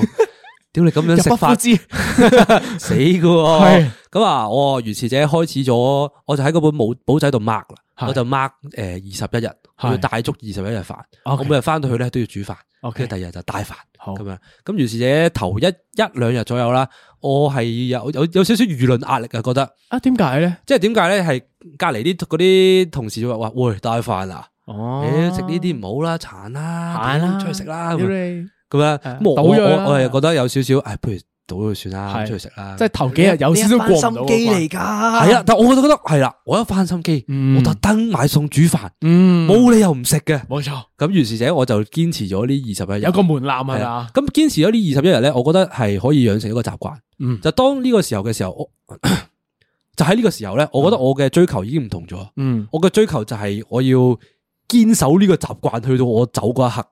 哦於是者我由嗰日開始，就哦就我全部都係帶飯，哦，咁係全部都係你煮定係你阿全部媽都係有我幫自己手啊煮嘅哇，咁犀利！因為我覺得總之你 keep 到呢樣嘢，你你有恒心 keep 喎你 keep 到呢樣嘢廿一日咧，就咩都變成習慣。即係你全部都係前一晚煮嘅，係可唔可以大約形容下你你煮開啲乜嘢咧？我通常都睇下了我解下我你我嘅通常飯都係啦整意粉嘅，因為意粉簡單啦嘛。咁嗯我多數都係得盒啦，跟住掉張保鮮紙落去，直情唔使沖添。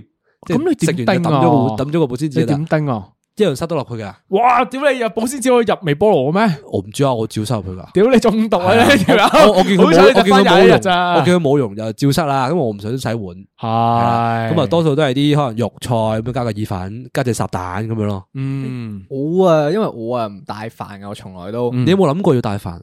我冇諗過帶飯，因為我冇乜時間夜晚 prep 煮飯。嗯，咁我食飯出出街食飯都好撚 cool 嘅，其實，嗯因為對我嚟講就係我唔中意坐喺 office，我覺得坐喺 office，因為我由難得有一個鐘自由時間，點解我仲要 stay 喺呢個地方咧？點解我唔出去行下咧？你攞個飯出公園食咯，都得噶，一樣都得噶，一樣冇嘢噶，啊都一樣噶嘛。嗯係但係我我就唔帶飯啫，單純係我想出去食，咁嗯我有時會自己一個人食嘅。嗯但有時我啲同事會行過嚟問我，會唔會一齊食飯？嗯但如果我嗰日我覺得我知道我自己要食雞咧，我就會拒絕佢哋嘅直接。我話我唔因為你做啦包緊啊嘛，你我要排我要買我要買飯食啦嘛。好我脹啊係係啊 唔係啊，唔關事，因為我係覺得誒唔需要特登去為咗同佢哋社交而同佢哋食飯咯。嗰件事就係嗯明白我我推薦你買呢個大快活嗰個雞胸飯。我知道啊，我食咗啊好你多已經食咗好多年係咪啊？嗯因為佢我嗰附近冇咩揀啊嘛，啊都係大快活都係其中一個不錯嘅選擇噶啦，已經 係嗱，即係我哋講咗咁多大飯啦，搞搞下啲人咧，可能以為我哋呢一 part 咧講屌你大兩個飯，吹噓大飯嘅喺 度 唔係，其實我哋想講嗰嗰樣嘢係咩咧？我哋係 appreciate 嗰樣嘢就係唔再唔再追求出去同人 social 啊，冇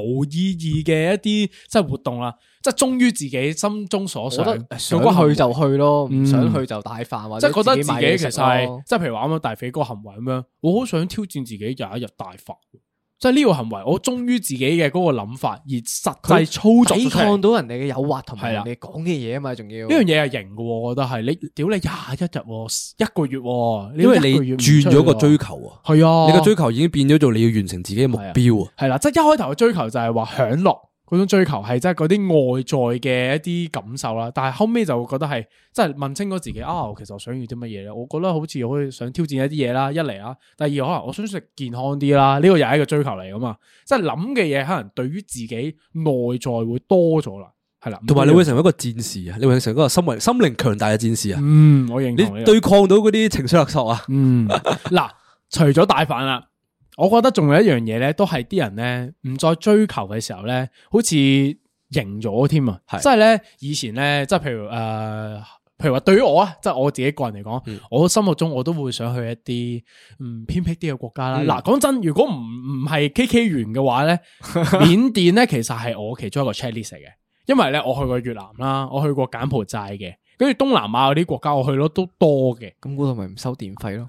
唔係，其 實收聲啦，屌 你老母！嗰度收聲啊嗰度， 係啦，咩即即緬甸都係我其中一 part 啦，即我都會想去一啲比較奇怪嘅地其實方啦。我覺得你係可以照形容係去嘅，點解因為唔得噶咩你可以去，但係翻唔到嚟啫嘛，冇問題啊佢而。家冇商場冇市區，我去唔到噶。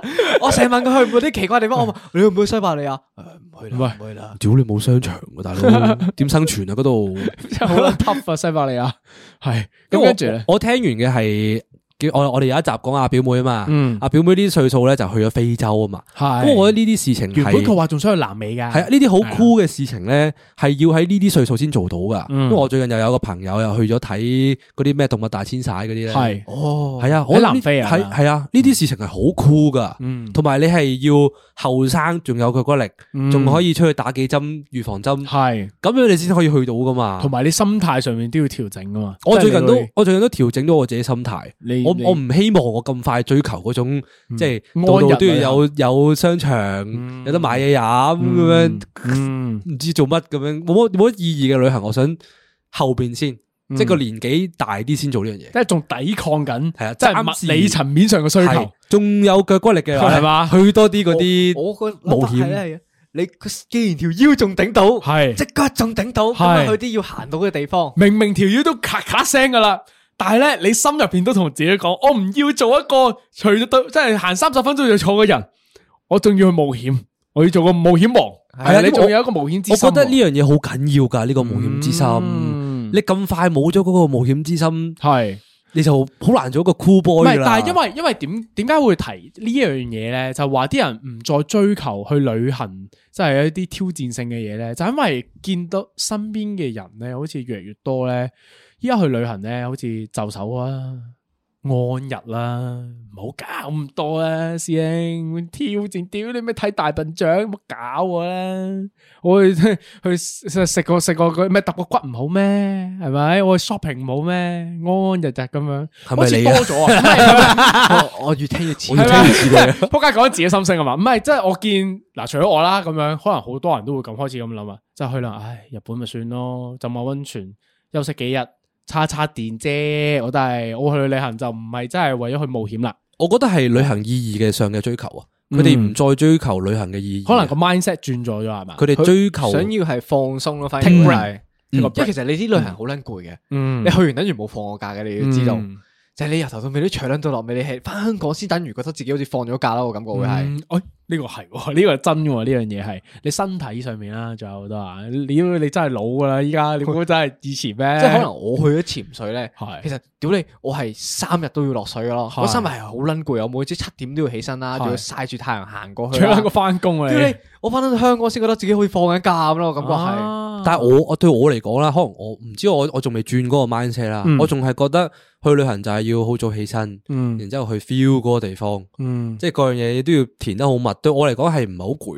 心靈上唔係好攰啦。哦，真係你係啊係會嗰啲去旅行特登會提前起身，跟住玩一會日啊十一點誒夜晚十一點先翻去嘅我人。會啊會啊哇我會好撚扯我我哦！朝早六點喺下面食煙，佢都未瞓醒。係唔係你六你六點有啲人黑哋啊七點起 身啊嘛，係你咯六點更屌加你未都瞓醒啊！你六點幾落落樓下，你冒險我你㗎。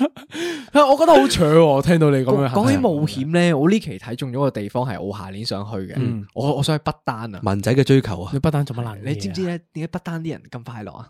嗯，你點解講啊，啊？因為佢哋不丹啊！即係點啊？我我唔不記得啦丹 D O N W N 不丹係要搞呢啲嘛？緬甸啊嘛，係要搞係要同我哋呢啲咁樣嘅東南亞嘅地方嘅人過唔去啊嘛？ 你係咪唔尊重人哋？你有冇尊重人哋個文化？屌你老味！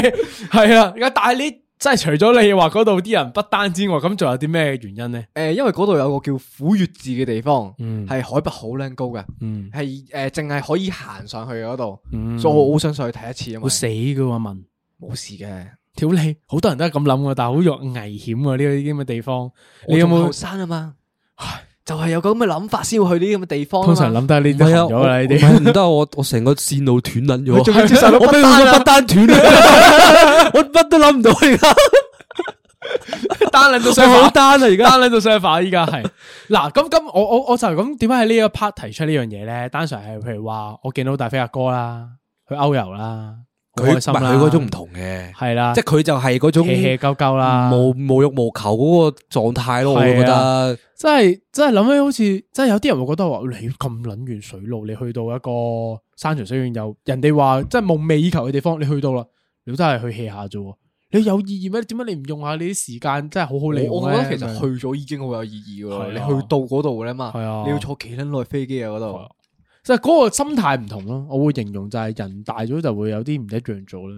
我估我我覺哥，得佢幾型其實而家嗯我估我估佢十年前啦，應該都可能會冒險去王我覺得佢十係年會去前冒下險啦，嗯會去潛下水啊咁樣。係佢到而家佢應該真係去而家下瑞士 BMI 食下芝士火 鍋，飲杯咖啡跟住瞓覺，係啊跟住起身玩下 mon 亨，都幾爽瞓覺係我覺得其實咪？冇 兩者係冇衝突噶，嗯你喺嗰度好酷噶咁樣。佢問清楚，咗自己內心，其實覺得舒服嘅嘢咩？係啊，可佢能係都算係一個 cool boy 嘅，因為佢遵從自己嘅內心。嗯，即係我你我哋係想過廢去打卡，係喂點解我我去旅行一定要除先？係我係咪冇錢去第二次先？係嗱，我覺得呢個咧好緊要嘅呢個呢個諗法。點解 Money 後係啦？點解後生嘅人咧係追求將啲時間 pack 到最實？係因為佢哋覺得可能冇下次去呢個機呢個地冇方。錢同埋冇時間，係啦嗯，即係可能類似可能誒 let's say 冰島啦，係咁我哋去嘅話，我哋啲 budget 好好限噶嘛，嗯咁我哋可能就會想啊最短嘅時間去最盡少嘅錢啲去盡去，嗯咁到佢哋嗰個程度嘅時候，喂我大把錢，嗯咁我想去咪去咯，咁我咪去嗰度 hea 下廢下咯。下次嗯我諗到有咩要去做嘅，咁咪再去咯。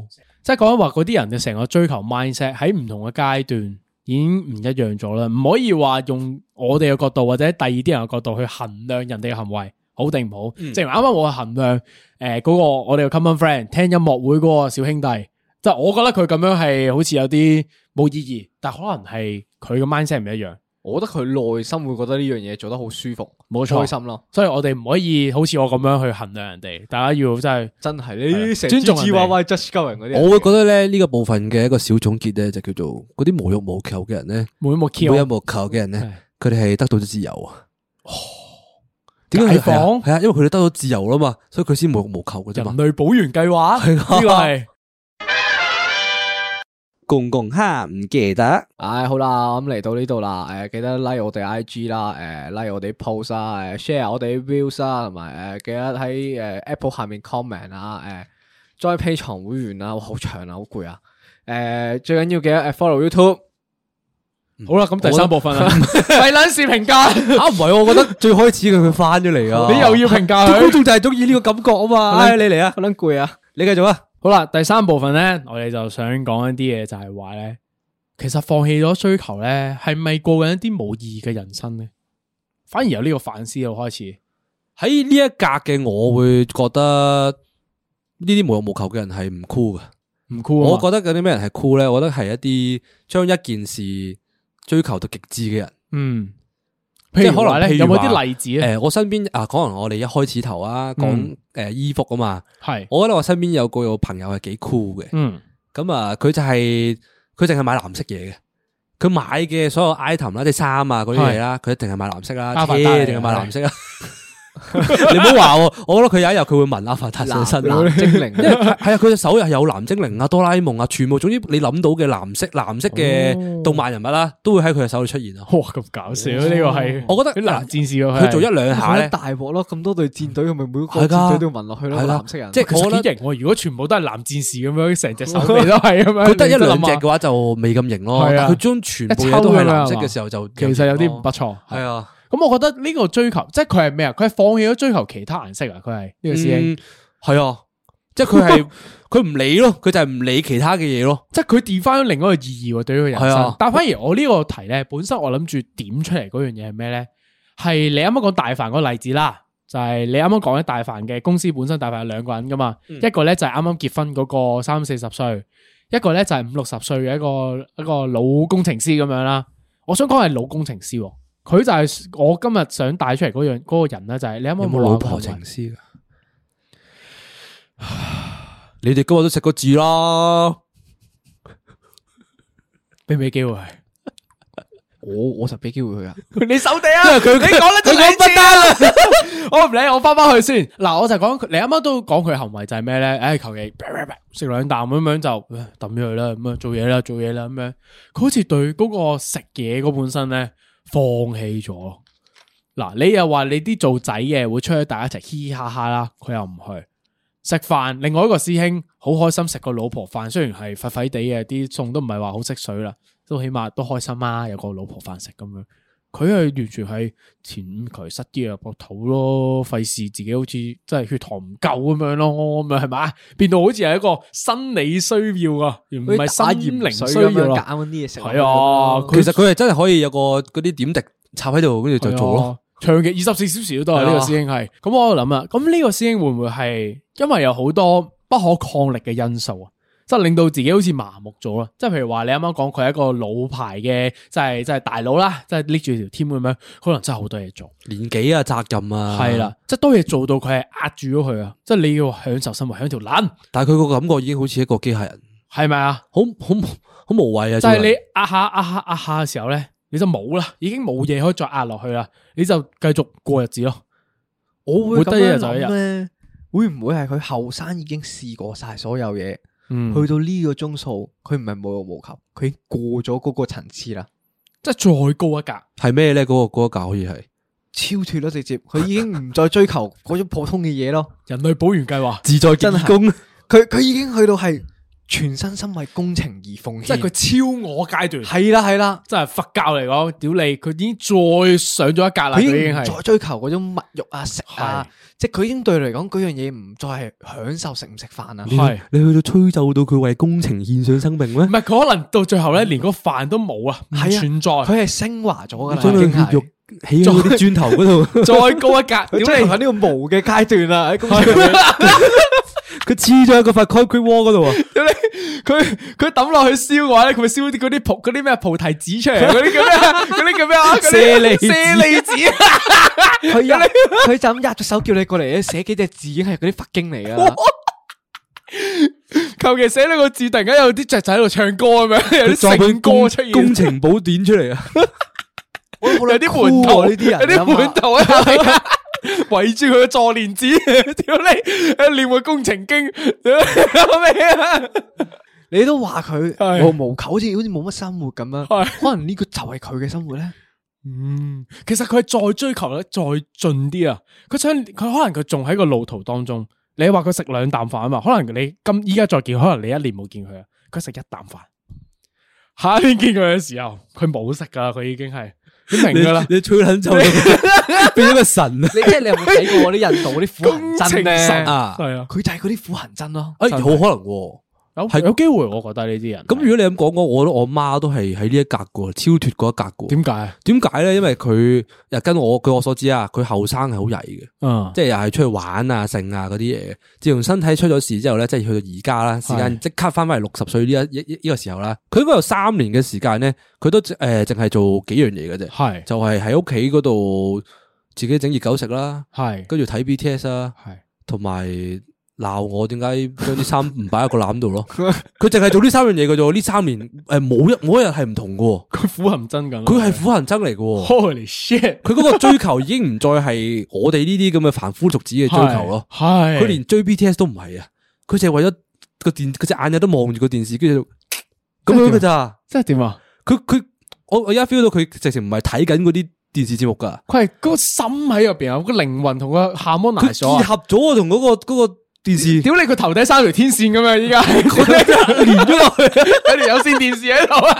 你啱一條啱睇 緊機嘅唔再係一個電視機，佢睇緊嘅紅塵 啊！哦睇穿 咗個電視機看破咗個紅塵屌你咩睇個電視架？依家 冇得睇電視啦！依家哇個架有塵喎！ 依家屌你個畫媽面畫面喺邊度啊？喺個心入邊 啊！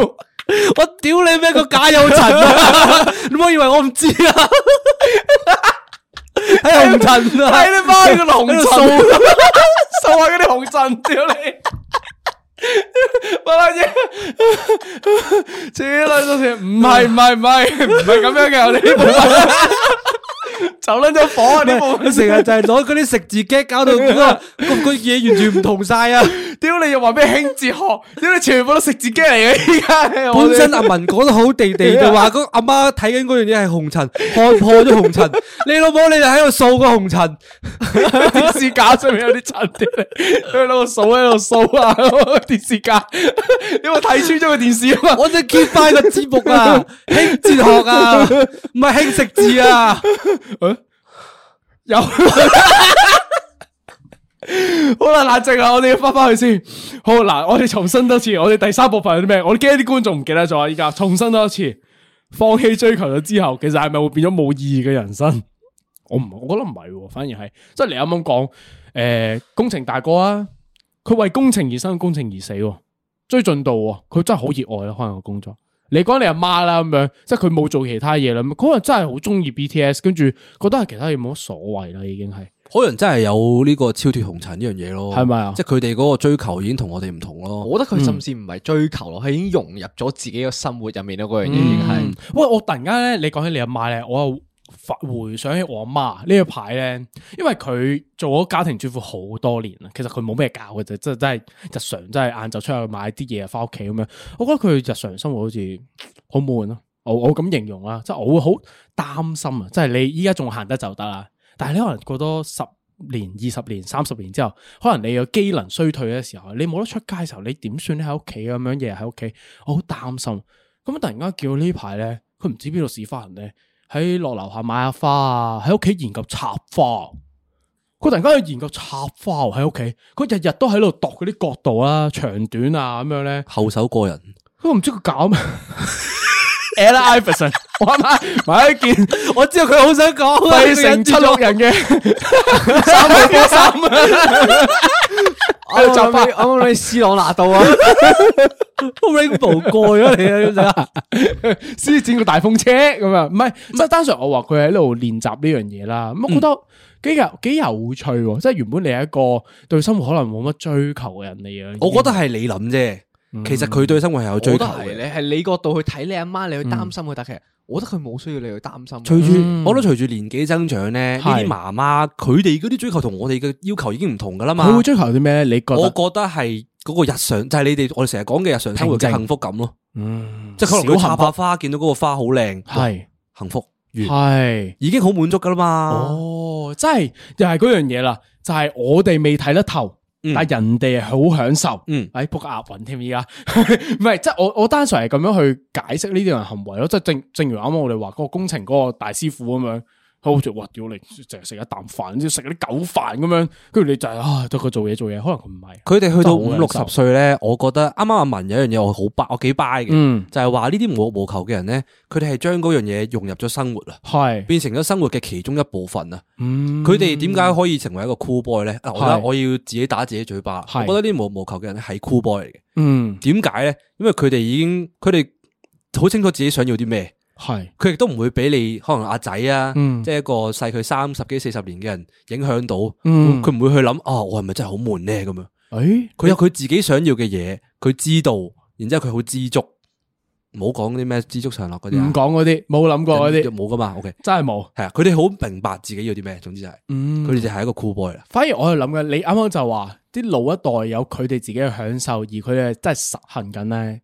我就諗起呢排又同啲老老老大前輩啊聊嗰個小天咁樣啦，即係我都喺度諗啊，如果我繼續喺度做做做嘢啊咁樣嗰啲嘅時候，我就可能幾十年後就變咗呢個人。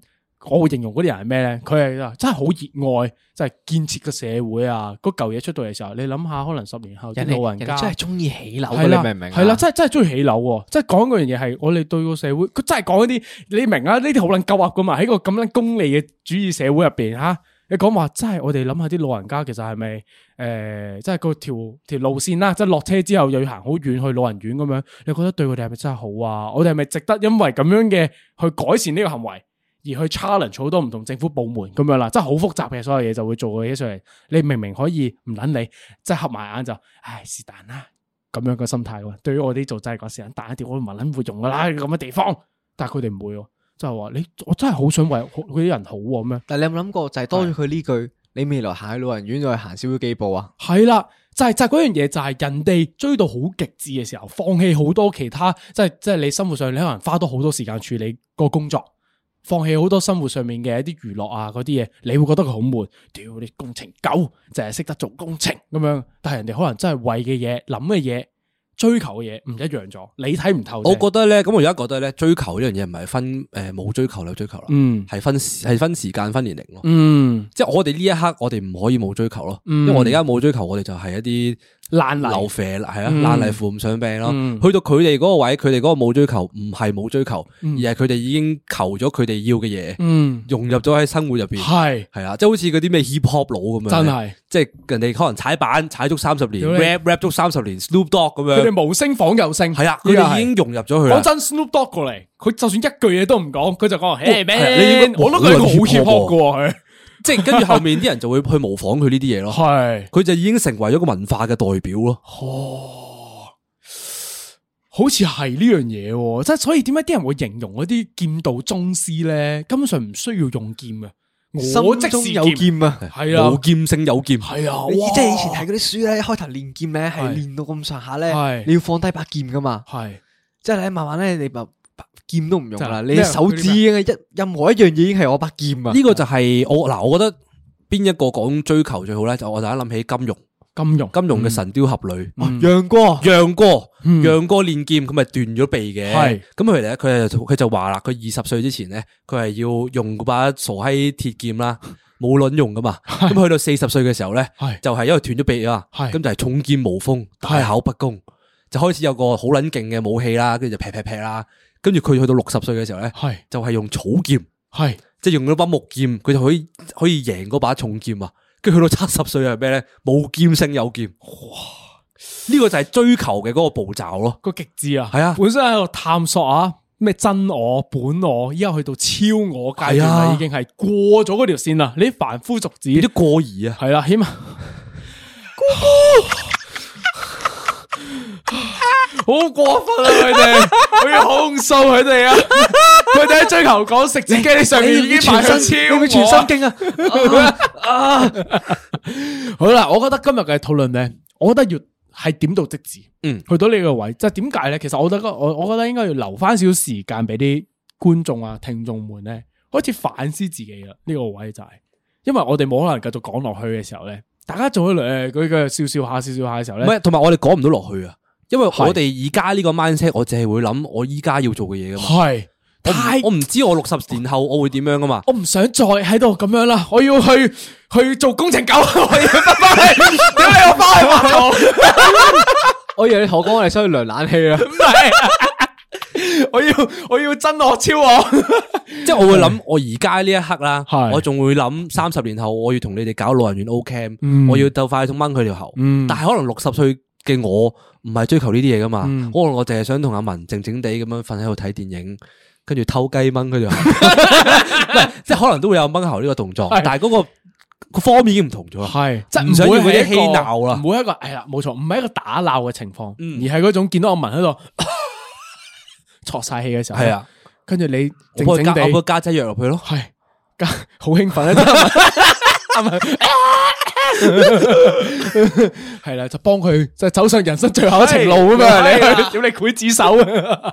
好啦，我覺得我哋今日嘅討論係去到咁上下啦。我覺得呢個成個討論咧，未必話大家需要 drop 咩 notes，使唔使 drop notes 啊？我覺得，都要嘅。嗯，即係你覺得 drop 你咩方面咧你都仲要知道自己追求緊嘢咯，每個嗯階段你都要諗一諗自己追求緊咩咯。 ？OK 嗱，咁講會幾好喎，就係話唔係人哋唔追求，而係喺唔同階段有唔同嘅追求。喺呢個階段咧，我年輕人應該應該要多啲追求，令自己清楚自己想要啲乜嘢，係咪嗯咁諗啊？係去到下一階段嘅時候，你就會即係撇除啲執念啊，啲啲嗰啲太垃圾啲嘢咧，就撇除。我覺得我我精進係啊，我有我最後嘅一個小分享，我就係好似你啱啱咁樣講，係即係我覺得我前呢可能呢二十到二十五歲呢個呢嗯五年啦，做得即係揾得太多嘢嚟做啊，太雜啦，太過雜啦，嗯咁啊變相其實你樣嘢過十年都會頭頭唔到岸咯，係你唔會有一樣嘢做得好精咯嗯，所以我哋而家要做嘅係減法。貴精不貴多。係啊，你將一啲你冇咁有興趣或者你覺得會含嘅嘢嗯搣甩咗抌走佢，即係去 podcast 呢啲抌走佢，真係跟住真係將一啲你覺得 OK 嘅嘢，未來十年廿年你會做得做得好好係嘅嘢，留低佢，買 dick pic，係咯，嗯， 呢啲咪就係精英分子嗱，我聽到大肥咁樣講 咧，即係減法呢樣嘢咧，即係我以前就成日同大肥棍嘅，我哋兩個係我哋有一樣嘢做過就係踩板嘅，呢嗯，樣嘢咧就係我哋已經減走咗嘅興趣嚟嘅，係因為一嚟就係誒時間太夜啦，我哋就捱唔到咁耐，而家仲打唔打到 strawberry music 啊？誒呃打唔到，而家係會怕撲街嘅人嚟 嘅，同埋誒二嚟就係覺得冇咁嘅恒心，同埋冇咁嘅興趣咯，對呢個即係對踩板呢件事變到嗯就搣甩咗啦，嗯，就唔好嘥時間，其實仲有好多嘢嘅，即係嗰啲咩 graffiti 啊，嗯真係。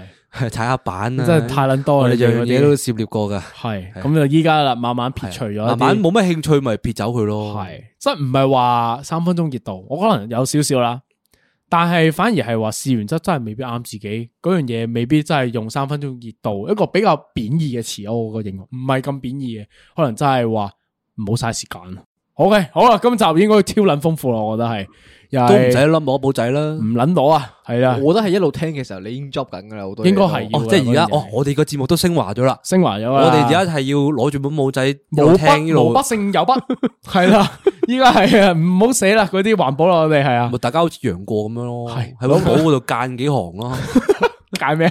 四十歲佢我要重劍無鋒，喂，但我大口不我分我高。分享埋最後一樣嘢啦，就係咧，我琴日咧睇嗰啲傻鳩 reels 咧，突然間見到一個女仔就話咧，如果你未到二十七歲嘅時候咧，咁你要留意一樣嘢，因為咧喺人嘅二十七歲零唔知四個月乜鳩咁樣，就係你第一萬日喺呢個世界入邊存在咯。好多人 send 出嚟啊！呢個係啦唔知點解？咁但係我就突然間反諗一諗，誒、我真係未廿七歲喎，跟住我就 download 咗個 app 咧，就計我第我嘅第一萬日係邊一日。咁跟住我就 mark 低咗嗰一日，我我就諗下啊，係咪應該要喺嗰日嘅時候咧做一啲係？係邊一日啊？你嗰日我唔話俾你聽，我唔話俾你聽。我我同你我同你同年噶嘛，嗯咁我根據即係你嗰個差唔加多多少少，我就可以知道我嗰一萬人喺邊诶，度咁啊嘛我哋未必係同年喎，我係下一年嘅十二月，咁你有機會係二五年嘅一月喎。诶，有係啦，機會有機會係喎咁樣喎。好，咁你自己翻去 check check 啦。係啦，我我都翻去睇下系先。啦，如果大家未過二十七歲生日嘅話咧，可以去 check check。我覺得今日係俾個 task 大家做啊，係即係大家你 mark 下自己，去諗下自己點點樣過第一萬日啦。呢樣嘢係喺人生即係升華階段嘅一個或者係特別諗咯下喺第一萬日嘅時候，你成功做過啲咩咯？係，即係如果喺第一萬日捐一萬蚊俾我哋嘅話咧，我覺得係好開心嘅。係一個壯舉嚟嘅， 即係你話嗰啲過咗一萬日嗰啲唔緊要，過幾多添多幾多係咯。都唔可係以。但係我覺得咧呢個去儀式感啲 啊，我唔講落去啦，屌！诶，但系喺呢个时候咧，系你一个唔准谂即刻答啦。咁都有，好耐冇嚟過呢嚟嚟個嚟環節嚟嚟你嚟咁啊阵又俾人投訴話誒冇咗嘅，咁又樣搣甩去邊啊咗佢咩愛情專家嗰啲啊咧，全部冇撚晒嘅。咁如果喺你而家呢個歲數嘅，你嘅所有興趣入面，你覺得有邊樣係你需要搣走嘅嘢咧？嗯，我我啱啱都有諗過呢個問題，我我咩覺得係興一趣啊個好嘅問題嚟嘅。我有咩興趣啊？嗯，咁啊，我嚟先啦，因為我啱啱都有諗過呢個問題嘅。诶、我其中一個我覺得係一個唔好興趣啦，就係手機 game。嗯 哦，呢個就可能觀眾唔知啦，咁啊，你兩個可能知啦。就我係一個手機 game 嘅中毒者嚟你嘅，我粉絲啊呢係個知中毒，你係上癮添㗎其實我係喎自中學開始已經係撚咁玩噶啦。中學嗰時嗰個課金同而家個課金應該差唔得多噶啦，吓咁大鑊㗎，係㗎，好大鑊㗎。哇！即係我我係有長期泵水俾呢啲 game 噶。嗯，我其中有一隻 game 咧，有一隻嗰啲武俠 game 咧，我哋泵撚到人哋用嗰個 V 七嗯，聯絡我，喂，啊你好啊，哥哥你好，吓真係喎，佢哋會定會每年送嘢嚟噶 What，the 會有真係有佢個貨貨得太多啦，佢已經貨到係。哦因為誒我呢樣有嘢 V I P 用户係啊，我呢樣嘢我知道我哥都係咁嘅，啊係啊，我同我哥都係 都係會有人送每年定期送個禮物包咁樣嚟嘅。嗯咁啊，講翻誒點解我覺得要撇除呢樣嘢啦？我覺得係真係啊抌咗錢好多錢落去啦嘥錢，之後嘥錢嘥時間時間嘥心機，嗯即係都即係話就話係啲掛機 game 啫，但係嗯都要諗點樣做噶嘛，嗯或者係嗰個追求啊，嗯你仲要唔要追求做榜一大哥啊？係。你可以追求做 podcast 嘅嗰個 subscribe 嘅榜一大哥，诶，呢度得喎，但係你唔可以再做呢啲咩 server 嘅榜一大哥，其實冇意思嘅。啊因為你做我哋榜一大哥，我哋會 D M 你同你講，哥哥中秋節快樂，重陽節快樂，嗰啲嘢我哋會做埋俾你噶嘛，但係你做呢啲 game 嘅榜一大哥係真係冇意思你。會感到冇温度咯，嗰啲咁嘅打招唔呼，啊係，同埋你隻你係一 game 個 cold boy 咯，你 game 完咗，你嗰樣嘢帶唔走嘅，其嗯實你俾幾多錢落去，其實都係冇嘅，都係。係啊，同埋係啊，就係因為呢樣嘢啊，我係一個超級三分鐘熱度嘅人嚟嘅，嗯我每一隻 game 大概玩三個月至半年。嗯你諗下，就算我升咗做榜一大哥，咁有咩用啫？嗯我唔會 keep 住呢個頭銜一路落去噶嘛，即係話係又或者我唔會好 into 一樣嘢噶嘛，嗯，我會厭咗，跟住去另一隻咯。咁嗯長久嚟講，就係我係咁抌錢落唔同嘅 game 嗰度咯，係 就一定要用減法減走佢咯明。白所以我以後淨係玩影之實力者，一陣下一集嘅時候又大家留轉第意二個我覺得 game 過咗半年佢應該唔玩㗎一啦。半年啦三個月頂到盡。 但係頂到盡。嗱，咁你又問我有咩興趣要撇除啊？反而我又真係諗唔到邊一個好大嘅興趣撇除，因為除點解坐商場咯，坐商場，嗯，我好少坐商場，其實我係會中意行商場嗰啲人嚟嘅。我會咁樣講啦，我啲興趣咧係 rotation 嘅，係 roll 嚟 roll 去嘅，即係我呢期好 into 呢樣嘢，我會喺度玩玩玩，轉移完之後就搣甩咗去玩下一樣嘢咁樣。舉例子就之前話我拍 vlog，我拍到一段時間之後咧，我覺得要停一停，我要重新諗制定我下一次或者我覺得嗰個風格或者嗰個製作手法已經係到頂啦。我唔想再落去，其實就變到有啲 over。我探索下一樣嘢，探索完嗰樣嘢，再下一樣嘢，咁樣去 rotate 翻去嘅時即候係呢，你慢慢就會翻翻去拍 vlog，啦冇錯因為又有新嘅靈感去到嗰個冇錯，位啦啊透過唔同嘅其他經驗再翻翻去，所以咧，我嗰啲每一個過程對於我嚟講咧，都係有得着嘅。而我唔係會嗰啲即係誒啊玩完就算，即係玩 game 係好唔一樣噶嘛。即係你係玩完嗰只 game 咧，可能大家唔玩嘅時候，你就基本上唔會再打開噶嘛。但係我嗰啲興趣唔係咯，係會回歸、回歸又回歸咁樣咯。我覺得誒喺我啊，我嘅諗法啦係，我覺得有好有唔好啦。嗯，好嘅地方係你唔會塞喺個地方啦，係然之後你轉牛角尖係啊，你就你你識得斷捨離啊。嗯，诶，你識哦，我而家做唔到啦，呢樣嘢嗯我都頂咗啦，咁我係就掉咗佢，做下一樣嘢先。冇錯我覺得呢樣嘢好嘅。嗯呢樣嘢就係我覺得就係你擺得時間喺太多喺幾樣嘢身上咯，嗯係啊，即係同咁樣步可進能行就。係啦，即係冇靈感係一件事啊。嗯咁但係你啲時間掉落去雕琢都要噶嘛，啱，係啊。呢個都係一個因素嚟，我覺得呢個係文仔咧，我會想減走係去買啲我目前為止唔需要嘅嘢咯，即係減少買書啊嗰啲咧。嗯即係我有時買書又好好出奇啊，買書。我有時會覺得佢啲畫咧幾靚咧，我就會買嗰本書翻嚟。會唔會係講緊北歐神話圖鑑咧？誒，嗰個再講啦，咁樣 即係我有啲書咧，就係買完翻嚟，我都覺得係冇冇乜喐，冇乜益嘅。咁本北歐神話咧，其實我都冇撚睇過嘅，所以我成日覺得我有時就係嘥好多無謂錢去買一堆，即係我覺得佢好靚，但係其實我未必會睇嘅書翻嚟咯。嗯我反而而家想做嘅嘢就係我想將呢啲嘢全部睇晒先咯，一次過。明白，即係將啲時間啲 quality time 係啊，咁講，我喺近排喺嗰啲人嘅身上學到呢 個詞，幾有質感啊！呢個詞 quality time 咁樣， 有啲 me time 嘅升級版咁啊。因為如果我發現如果咁樣情況落去咧，我應該會越買越多書，但係嗰啲書其實我唔會睇咯。 OK，咁久而久之，你就會變咗垃圾咯，跟住你就會想抌咗佢咯，嗯因為你冇睇過咯，同埋你太多本擺喺度，你本本都冇睇過，你點開始啫？萬事開頭難係啊㗎，即係你開得一本頭，你就覺得自己好似開到十本、二十本、一百本頭。我覺得咁就不如唔好開第一本。如果你係想睇書嘅人咧，我覺得我會建議你一本一本嚟咯。我建議即係你睇完直一接本去成品再抌書咯店睇咪算咯，係咯，搞咁多唔嘢啊得又唔啦。得喎，你喺成品書店冇 feel 啊。點會啊？你都你起碼有睇過啊！你擺買完翻屋企，你冇得睇都係過嘅啊！你明唔明啊？係嗰樣都嘢係，因為你睇兩個 chapter 都好，你成品睇兩個 chapter，好你買完翻嚟，你第一頁你未睇，係嘛？啊我睇揭咗噶啦，喺成品睇嘅時候係啊咩 已經揭咗咦幾靚喎，個封面好似。好啦，咁啊，大家最後啦，唔好再落去冇啦啦，我哋冇啦冇啦，超晒過晒鐘啦，我哋 我哋有時限嘅咩？唔值得啊！佢哋唔值得咁多。好嚟啊！哇，最後啦，好唔好啊？買個小可味以啊，可以啊，可以啊。好啦，我覺得今日嘅節目真係要完結啦，好冇？我太 juicy 啦，係啦，我哋好少可會講下講下就有繼續落去，忍唔住有繼續落去，係嘛？好似好啊耐冇試過翻翻嚟啦，我哋 嚟，翻翻嚟咩？因為好耐冇做過，唔准諗即刻答啦。呢個都係，都係啦。咁總之我哋翻翻嚟啊，係嚟講，我哋回來了。係咁下個禮拜同一時間，我哋又翻嚟噶啦。咁今集就完啦，好吧？咁本集耶！完，拜拜。啊，要咁尷尬嘅啲結尾，媽的共你個丸 sponsor，sponsor 呢度。咪擺一隻 Peccola 喺度咯。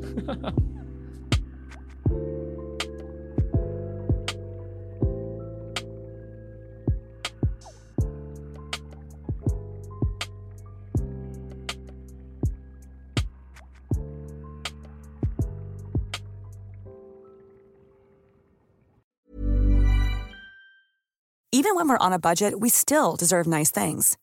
Quince is a place to scoop up stunning high end goods for 50 to 80% less than similar brands.